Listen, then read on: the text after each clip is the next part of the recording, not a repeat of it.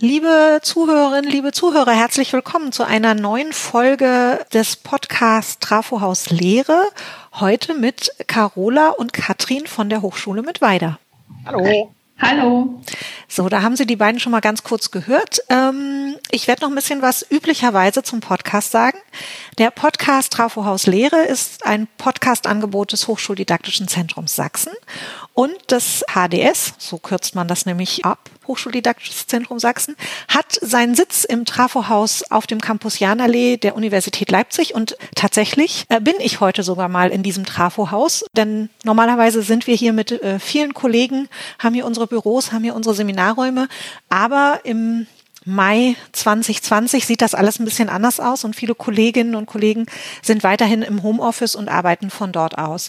Das heißt, aktuell ist es auch so, dass wir in diesem Podcast sehr viel über digitales Lehren oder Emergency Remote Teaching sprechen. Also das, was gerade auch in Seminaren und Vorlesungen und Laboren passiert, die auf einmal ganz anders stattfinden, als wir das sonst so gewohnt sind.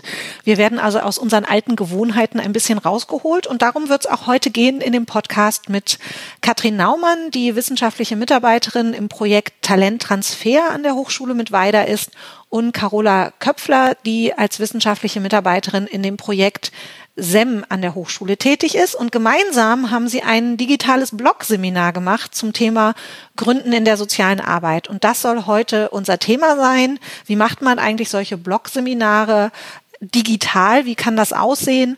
Und wir hoffen, dass wir auch noch ein bisschen dazu kommen, darüber zu plaudern, warum das Gründen in der sozialen Arbeit so ein wichtiges Thema ist. Als allererstes würde ich die beiden aber bitten, auch in schon recht bekannter Manier sich vorzustellen und uns ein bisschen zu berichten, was ihnen an der Lehre besonders wichtig ist. Meine eigene Vorstellung vergesse ich ab und zu auch mal. Äh, häufige Hörer des Podcastes kennen meine Stimme jetzt vielleicht auch schon. Mein Name ist Claudia Bade und ich leite die Geschäftsstelle des Hochschuldidaktischen Zentrums Sachsen.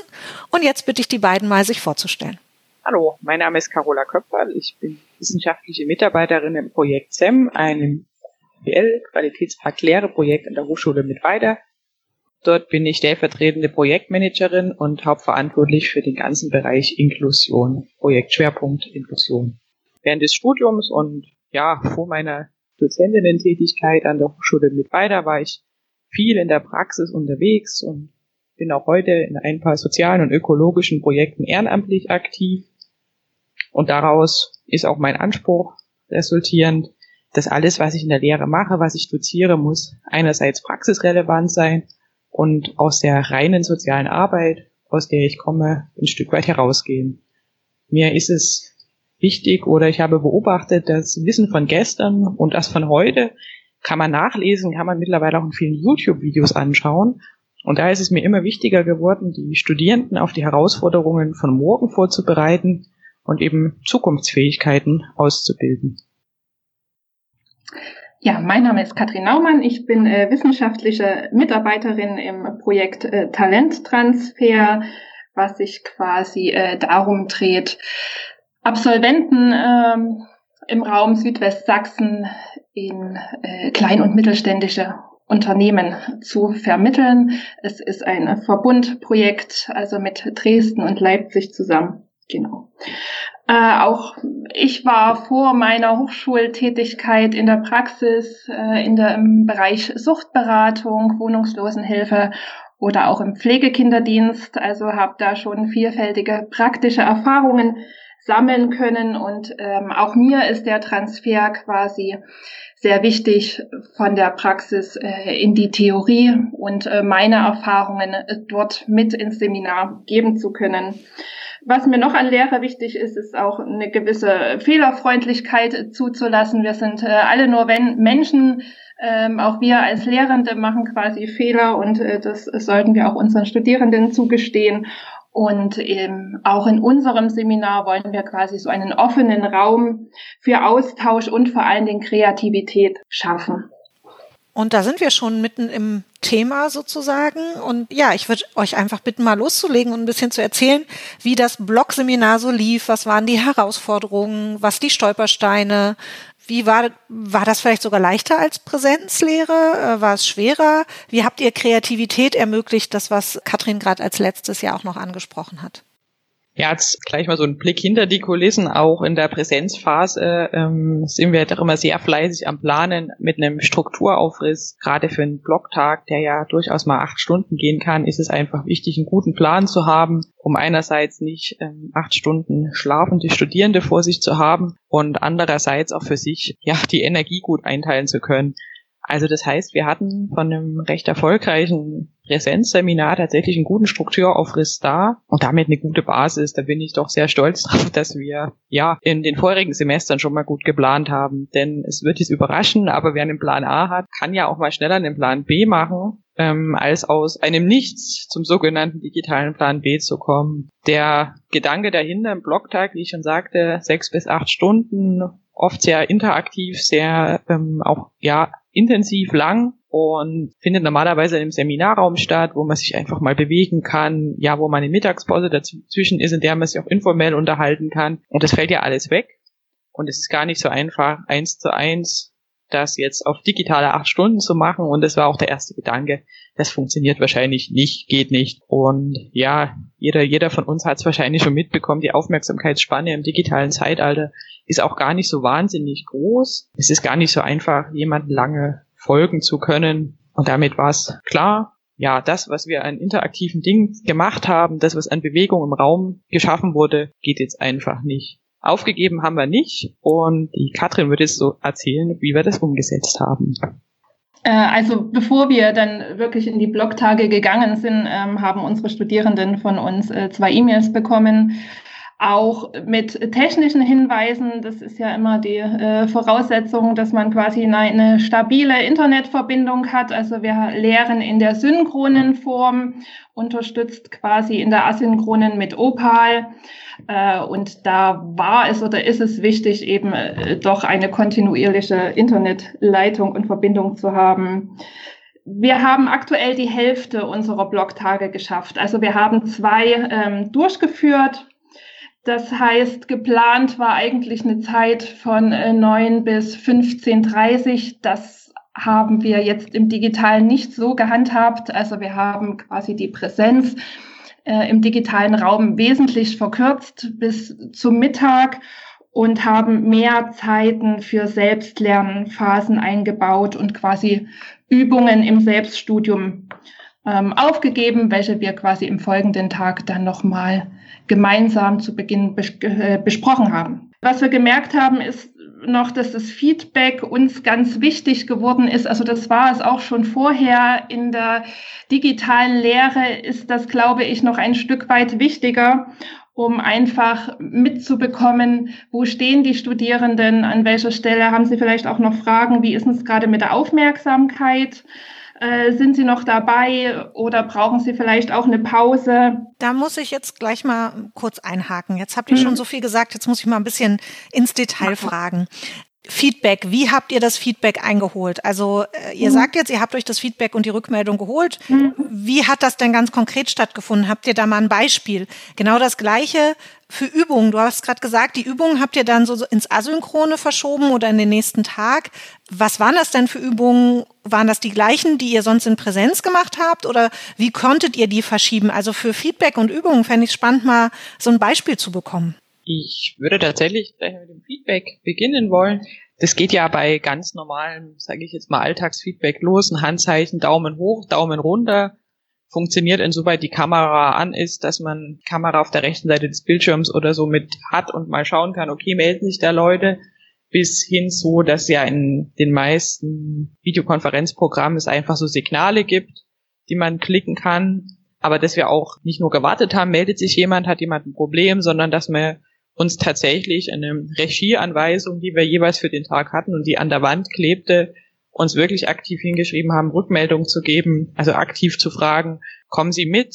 Ist was unklar? Ist es ein technisches Problem? Ist Ihnen was unangenehm? Können Sie uns überhaupt hören? Das ist tatsächlich schon manchmal sehr unangenehm gewesen für einen selber, weil man denkt, Mensch, ich frage ja schon wieder, aber das haben wir also festgestellt, das sind so die ja, kurzen Rückmeldungsfeedbacks, die mit Ja, Nein, Hände schütteln, Kopfnicken gut beantwortbar sind, bis hin zu, ja, so Werkzeugen wie zum Beispiel InVote oder auch in einem Forum in Opal zu sagen, aktiv aufzufordern, geben Sie Rückmeldung, also mit InVote wo man sich gut durchklicken kann. Da gibt's ja allerlei, sage ich jetzt mal, Internet-Tools, wo man klicken kann oder kurz was schreiben kann bis hin zu, dass wir gesagt haben, okay, es ist jederzeit möglich, uns eine E-Mail zu schreiben. Also da kommt dann auch mal was, okay, ich kann möglicherweise in der und der Zeit nicht teilnehmen oder nehmen Sie mir es nicht übel, dass ich die Kamera nicht einschalte. Ich wohne in einer internetunterversorgten Region, ich möchte Sie hören und wenn ich die Kamera einschalte, höre ich Sie nicht mehr. Also das sind ja alles sozusagen neue Möglichkeiten, die dazukommen, dass wir gesagt haben, ganz klassisch, ja, nein, Kopfnicken, E-Mail, bis hin zu einfach guten ja, Internet-Tools, die es einfach dazu gibt. So holen wir halt Feedback ein. Evaluation haben wir tatsächlich noch nicht in dem Sinne laufen, weil das Seminar ja tatsächlich noch läuft in der Mitte. Okay, das heißt, es war einerseits Feedback zu technischen Fragen, aber natürlich auch zu inhaltlichen Fragen zu eurem Seminar, würde ich das jetzt nochmal ergänzen, denn über InVote werdet ihr ja weniger die technischen Fragen gestellt haben, habt, sondern eher inhaltliche Fragen geklärt haben. Mhm. Genau, also was ja gut ist für eine Vorab-Abfrage, das machen wir eigentlich ganz gern in der, ja, zu Beginn der Veranstaltung einfach ein gutes Spektrum zu bekommen. Wo stehen die Leute? Haben die mit dem Thema schon mal Berührung gehabt? Gibt es jemanden in der Verwandtschaft, der vielleicht irgendwie eine Bäckerei gegründet hat? Bis hin zu Leuten, die halt ähm, selbst aktiv irgendwo soziale Arbeit in dem Feld gegründet haben dass man gleich am Anfang gutes Feedback hat, wo stehen die Leute, wo stehen sie überhaupt am Anfang, wie unterschiedlich ist das und eben auch zwischendrin, okay, für diese Einheit, mit der Inhalt kann ich was anfangen, mit diesen Methoden möchte ich weiterarbeiten oder kann damit jetzt gar nichts anfangen. Bitte verwenden Sie eine andere Methode, um, dass ich besser mitwirken kann, dass ich besser ähm, lernen kann. Genau, und Feedback ist ja auch immer nicht nur Feedback für die Dozenten, sondern auch Feedback untereinander für die Lehrenden, äh, Lernenden, Entschuldigung, die anderen Lernenden, die mit im Raum sind. Ähm, könnt ihr noch was an Beispielen sagen zu dem Thema Übungen? Das fände ich ganz spannend. Ähm, ja, also wir haben beispielsweise eine Filmanalyse in unserem Seminar. Also wir gucken diesen kurzen Film eigentlich auch gemeinsam.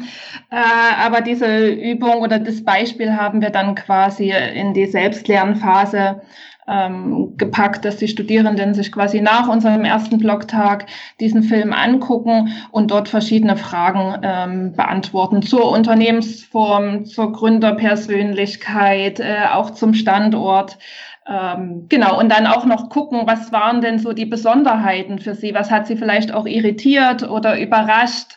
Äh, wo gab es dann auch Gemeinsamkeiten? Also, dass wir quasi am nächsten Tag ähm, dort eher in eine Diskussion nochmal kommen und äh, gemeinsam das Gesehene und das Gehörte, äh, Gehörte eben auswerten. Also das war beispielsweise eine so eine, so eine Übung wir arbeiten auch mit verschiedenen Arbeitsblättern, also so dem Business Model Canvas ähm, oder User Customer Canvas. Also da geht es eher darum, wer ist Kunde, wer ist Nutzer von meiner ähm, Geschäftsidee oder von meiner Unternehmung, die ich gründen will.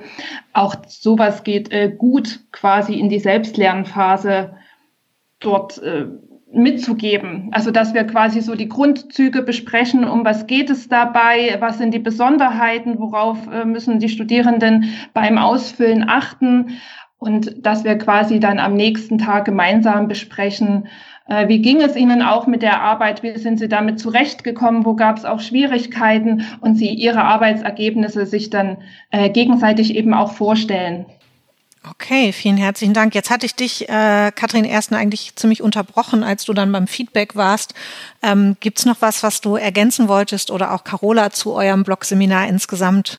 Was ich tatsächlich noch mal ergänzen ähm, würde, es gibt ja tatsächlich die Möglichkeit mit diesen sogenannten Breakout-Räumen, das gibt's auch in fast allen ähm, Videowerkzeugen, gar nicht unbedingt, dass man die Leute jetzt da in so einen Raum schickt, sondern dass man sich tatsächlich Zeiten vereinbart, dass man einen Zeitplan macht, okay, hier treffen wir uns jetzt zusammen in diesem Videoraum und dann ist es in Ordnung, wenn ihr die Kamera ausschaltet, wenn ihr das Mikrofon ausschaltet, euch einen Kaffee nehmt und an dem ja, Online-Tool zum Beispiel arbeitet oder an dem Arbeitsplatz äh, Blatt und dass wir uns dann wieder zu einer Zeit vereinbaren, wieder in den Raum reinkommen und weiterarbeiten. Was wir auch festgestellt haben, das gemeinsame Arbeiten, also so kollaboratives Arbeiten, ist ja jetzt nicht nur aktuell wichtig, es wird ja zunehmend wichtig, wenn man zusammen einen ja, Förderantrag schreibt. Das ist eine der vielen Aufgaben, die man durchaus auch mal in der sozialen Arbeit hat, gemeinsam an einem Dokument arbeiten, ohne dass man sich fünfmal als Variante eins bis fünf DocX oder was auch immer per E-Mail hin und her schickt, sondern dass man halt Werkzeuge nutzt, dass man die kennenlernt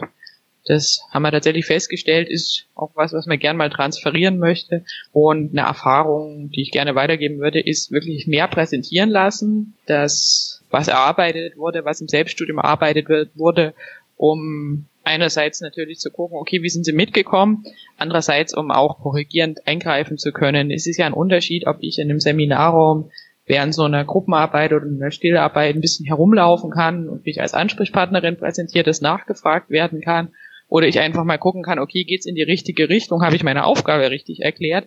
Das habe ich ja alles nicht in den Räumen. Und da wirklich die Leute Ergebnisse präsentieren zu lassen, und ja, gegebenenfalls einzugreifen oder mal korrigieren zu sagen, okay, da haben Sie was falsch verstanden, das habe ich vielleicht falsch erklärt, bis hin so, dass die anderen auch einfach ähm, mehr mitkriegen, was haben denn die anderen gemacht, weil es ist ja auch als Lernender unglaublich, ja, schwierig. Ich sitze da zwar in einem gemeinsamen Seminar, aber jeder sitzt irgendwie 50 Kilometer auseinander.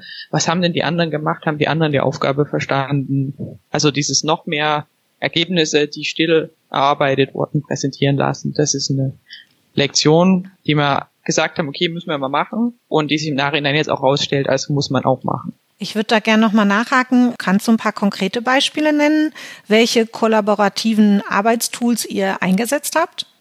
Also vor allem mit dem IDAPad, SAPad oder wie auch immer, da gibt es ja verschiedene ähm, Pads, Technologien. Ja, in einem anderen Seminar habe ich auch schon mal mit Google Docs gearbeitet. Das ist natürlich datenschutzrechtlich immer schwierig, aber mit diesen Pads funktioniert es recht gut und man kann das recht gut exportieren.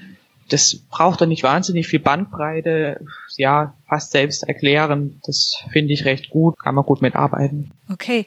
Eine andere Sache, die mir natürlich einfällt, wenn ihr das berichtet, dass es, glaube ich, oder immer wieder ja die Diskussion gibt, dass es gerade in den digitalen, synchronen Veranstaltungsformaten unheimlich hilfreich ist, dass in einem Team-Teaching zu machen, weil man einfach, wenn mal ein Einzelner technische Herausforderungen hat, der andere, also immer zwei Leute da sind, die sich um Einzelfragen kümmern können oder aber auch für die ganze Gruppe da sind.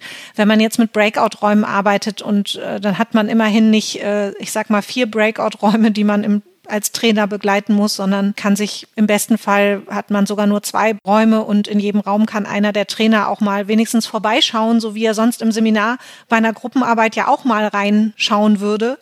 Stimmt ihr dem zu? Also sagt ihr das auch, dass diese, also ist jetzt vielleicht ein bisschen eine rhetorische Frage, aber war das hilfreich oder gab es auch äh, Hindernisse beim Team-Teaching im digitalen Raum? Also da kann man, glaube ich, einige Anekdoten erzählen. Ähm ich muss ein bisschen lachen. Also es kam tatsächlich manchmal vor, ich habe äh, ja theoretisches Thema besprochen und da konzentriere ich mich natürlich auch selbst und ja, da kommt dann so der, der Hinweis irgendwie, ja, Frau Köpfer, man kann Sie nicht hören und dann ähm, konnte die Katrin mir halt ein Zeichen geben und sagen, hier, mach mal was. Also das ist, ja, einer muss immer den IT-Admin nebenbei spielen, das haben wir festgestellt. Ist einerseits eine gute Erfahrung, wirklich das zu zweit zu machen. Auf der anderen Seite, es ist auch unglaublich anstrengend. Also so einen Tag alleine, einen Blogtag ist schon anstrengend in der, in der Präsenz, aber auch, ja, man spricht ja immer in diesen Kasten hinein. Und wenn ich das jetzt so fünf Stunden mache, egal wie gut ich das kürze oder wie gut ich das mache, ist es sehr, sehr angenehm, wenn sich's ändert.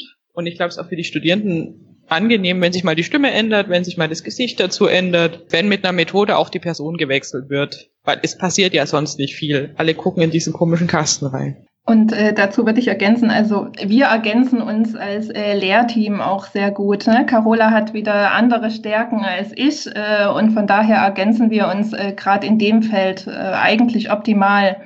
Zudem hat einer immer irgendwie den Chat auch im Blick oder wie sie schon gesagt hat, äh, die IT quasi, die Technik, wenn man jemanden nicht versteht oder jemanden nicht sieht, äh, ist halt irgendwie immer einer noch im Hintergrund mit da, während der andere eben spricht oder die Methode erklärt oder anleitet. Also das haben wir in der Präsenz auch so gehandhabt und das hat sich für uns eigentlich bewährt. Also wir sind da sehr dankbar auch dafür, dass wir quasi in dieser luxuriösen, in Anführungsstrichen, Situationen sind, zu zweit lehren zu dürfen. Genau, aber was ja, glaube ich, nochmal ein wichtiger Hinweis ist, ist, dass das ein Luxus ist, aber dass es umso mehr lohnt, diesen Luxus einzugehen, wenn auch die Expertise der beiden Lehrenden nochmal den Wissensschatz vergrößert oder den Reichtum an Erfahrungen, der in so ein Seminar eingebracht werden kann, als wenn ihr beide euch jetzt äh, extrem ähnlich wärt und sehr, sehr ähnliche Erfahrungen mitbringen würdet. So habt ihr wahrscheinlich auch höre ich jetzt aus dem Gespräch heraus, auch sehr unterschiedliche Beiträge, die ihr einbringen könnt, die das dann reicher machen und anreichern für die teilnehmenden Studierenden. Ich würde gerne noch mal ein bisschen an den Anfang zurückgehen. In der Hochschuldidaktik sagen wir ja immer wieder, dass gerade die Anfangssituationen eine sehr, sehr große Bedeutung haben. Also wie ich ein Seminar beginne, aber auch wie ein Semester startet, erst recht, wie ich ins Studium starte zum Beispiel, hat ja enorm großen Einfluss auf das, wie erfolgreich so ein Studium auch stattfinden kann. Habt ihr euch besonders Gedanken gemacht über den Einstieg in ein digitales Blog-Seminar und wie habt ihr den gestaltet? Also wir haben uns äh, durchaus schon Gedanken äh, darüber gemacht, wobei es eher wirklich eine Ad-Hoc-Geschichte auch bei uns war. Die E-Mails, die wir geschrieben haben an die Studierenden, waren mehr. Also sonst haben wir quasi eine kurze Info-Mail äh, an die Studierenden rausgegeben, um was es eben nochmal geht, ähm, um was wir eben auch bitten. Also eine kontinuierliche Mitarbeit äh, ist bei uns sehr wichtig. Und das haben wir tatsächlich ausgeweitet. Also wir sind noch mehr auf die technischen Details eingegangen, auch äh, darauf, wie wir im äh, digitalen Raum äh, miteinander arbeiten wollen, was quasi auch so Grundsätze für uns sind. Äh, uns ist es durchaus wichtig, äh, die Leute auch zu sehen. Also wenn die äh, Verbindung nicht stabil ist, dann möchte ich zumindest am Anfang einer, eines jeden Blogtages zumindest einmal das Gesicht äh, meines Gegenübers quasi sehen, damit ich auch weiß, okay, er ist da, ne? wie ist er vielleicht auch da. Und wir haben unsere Abfrage quasi auch vorverlegt. Ne? Welche Erfahrungen haben die Studierenden quasi schon damit? Wir haben unseren digitalen Raum auch eher geöffnet. Also wir sind immer eine halbe Stunde quasi eher da gewesen. Am ersten Tag sogar auch eine Dreiviertelstunde hm, eher da, um so ein leichtes, langsames Ankommen auch zu ermöglichen äh, und eben bei Fragen oder äh, wenn es irgendwo noch Unterstützungsbedarf gibt, quasi schon eher für die Studierenden da zu sein. Okay, jetzt rennt uns langsam schon die Zeit davon, weshalb ich tatsächlich auf die für mich auch interessante Frage noch kommen möchte. In der sozialen Arbeit oder hinlänglich stellt man sich vielleicht als äh, nicht Lehrender und dann nicht an der sozialen Arbeit, in der sozialen Arbeit Arbeitender vor, dass, was hat das da mit Gründen zu tun? Und äh, ich finde es schon spannend, wenn einer von euch noch ein, zwei Sätze dazu sagen könnt, wie so ihr auf die Idee gekommen seid, dass Gründen in der sozialen Arbeit und so ein Entrepreneurship-Gedanke im sozialen Bereich auch was Wichtiges ist, was unbedingt vermittelt werden müsste.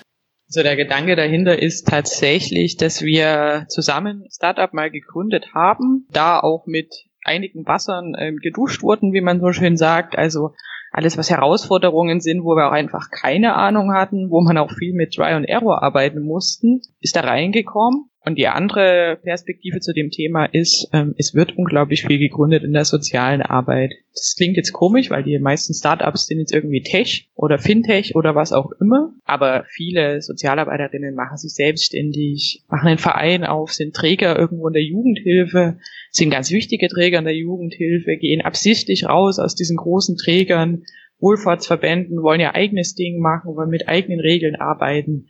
Das nimmt zu ganz spannend ist in sozialer Arbeit unglaublich viel mit Vereinen. Da denkt jetzt niemand an Startup-Szene und Kunden. Das ist richtig. Aber das Denken, das unternehmerische Denken mag jetzt irgendwie nach BWL klingen, schallen, riechen, aber das Thema ist, ja, soziale Unternehmen oder soziale Gründungen sind oft angetreten, wollen die Dinge verändern, Missstände beheben. Im Kleinen, vor Ort mit einer Organisation bis hin zu ganz großen, weltweit agierenden ja, Unternehmensformen. Und das ist ein Klassiker der sozialen Arbeit, auch wenn man möglicherweise an BWL denkt. Ein dritter abschließender Gedanke, den ich gerne noch wir mit reinbringen, ist vielleicht gar nicht unbedingt soziale Arbeitsbezogen, aber in der sozialen Arbeit ist es so, dass viele mit dem Abschluss, mit dem Bachelorabschluss nach drei Jahren Studium der relativ schnell in verantwortungsvolle Leitungspositionen kommen. Der Klassiker ist vielleicht die Kita-Leitung, aber eben auch andere Leitungspositionen. Und da muss ich Verantwortung übernehmen und muss auch unternehmerisch denken. Auch wenn ich jetzt vielleicht in einem sogenannten gemeinnützigen Arbeit oder im Non-Profit arbeite. Aber letztendlich ist es so, ich habe nur bedingte Ressourcen. Das sind einerlei finanzielle Ressourcen, das andere sind personelle Ressourcen, die eigentlich immer knapp sind. Also begebe ich mich relativ schnell in gestalterische Positionen als Absolventin der sozialen Arbeit.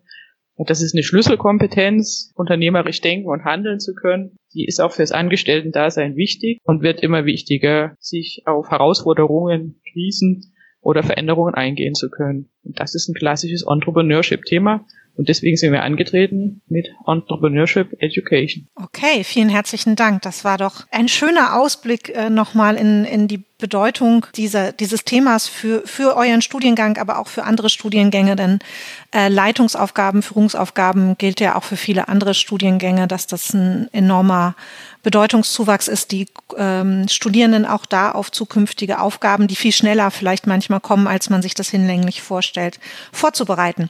Ich würde den Podcast gerne wie immer mit der Frage schließen, ob ihr irgendetwas aus den letzten Tagen und Wochen habt, was für äh, die digitale Lehre so Erkenntnisse für die digitale Mülltonne sind, aber natürlich auch Wow-Erlebnisse aus der digitalen Lehre und würde euch beide um ein ganz kurzes Positiv- und Negativbeispiel oder vielleicht nimmt der eine auch das Positive, der andere das Negative. Das müsst ihr jetzt oder könnt ihr jetzt spontan entscheiden, aber ich würde euch um was Kurzes bitten. Dann fange ich mal an mit der absoluten Mülltonne zum Thema Feedback auch nochmal. Ich habe tatsächlich, ich ein schönes Lehrvideo gebaut und ein Wochenende hineingesteckt und beim Abspielen haben die Studierenden keinen Ton gehört, haben aber nichts gesagt, weil man sich vielleicht nicht getraut hat es kam so der Hinweis im Chat, stellen Sie das dann später ins Opal rein, aber es hat sich niemand gemeldet, dass man nichts hört. Da kann man dann planen, wie man will. Es funktioniert vielleicht einfach nicht. Mülltonne, Deckel auf, rein damit, Deckel zu. Genau, vielleicht noch das Positive zum, Abschli äh, zum Abschluss. Also wir haben von den Studierenden quasi äh, durchweg nur positive Rückmeldungen äh, bekommen, dass sie es schön fanden, dass wir das Seminar quasi angeboten haben und äh, das auch mit Kind zu Hause ganz gut funktioniert hat. Ja, das vielleicht ganz kurz zum Abschluss.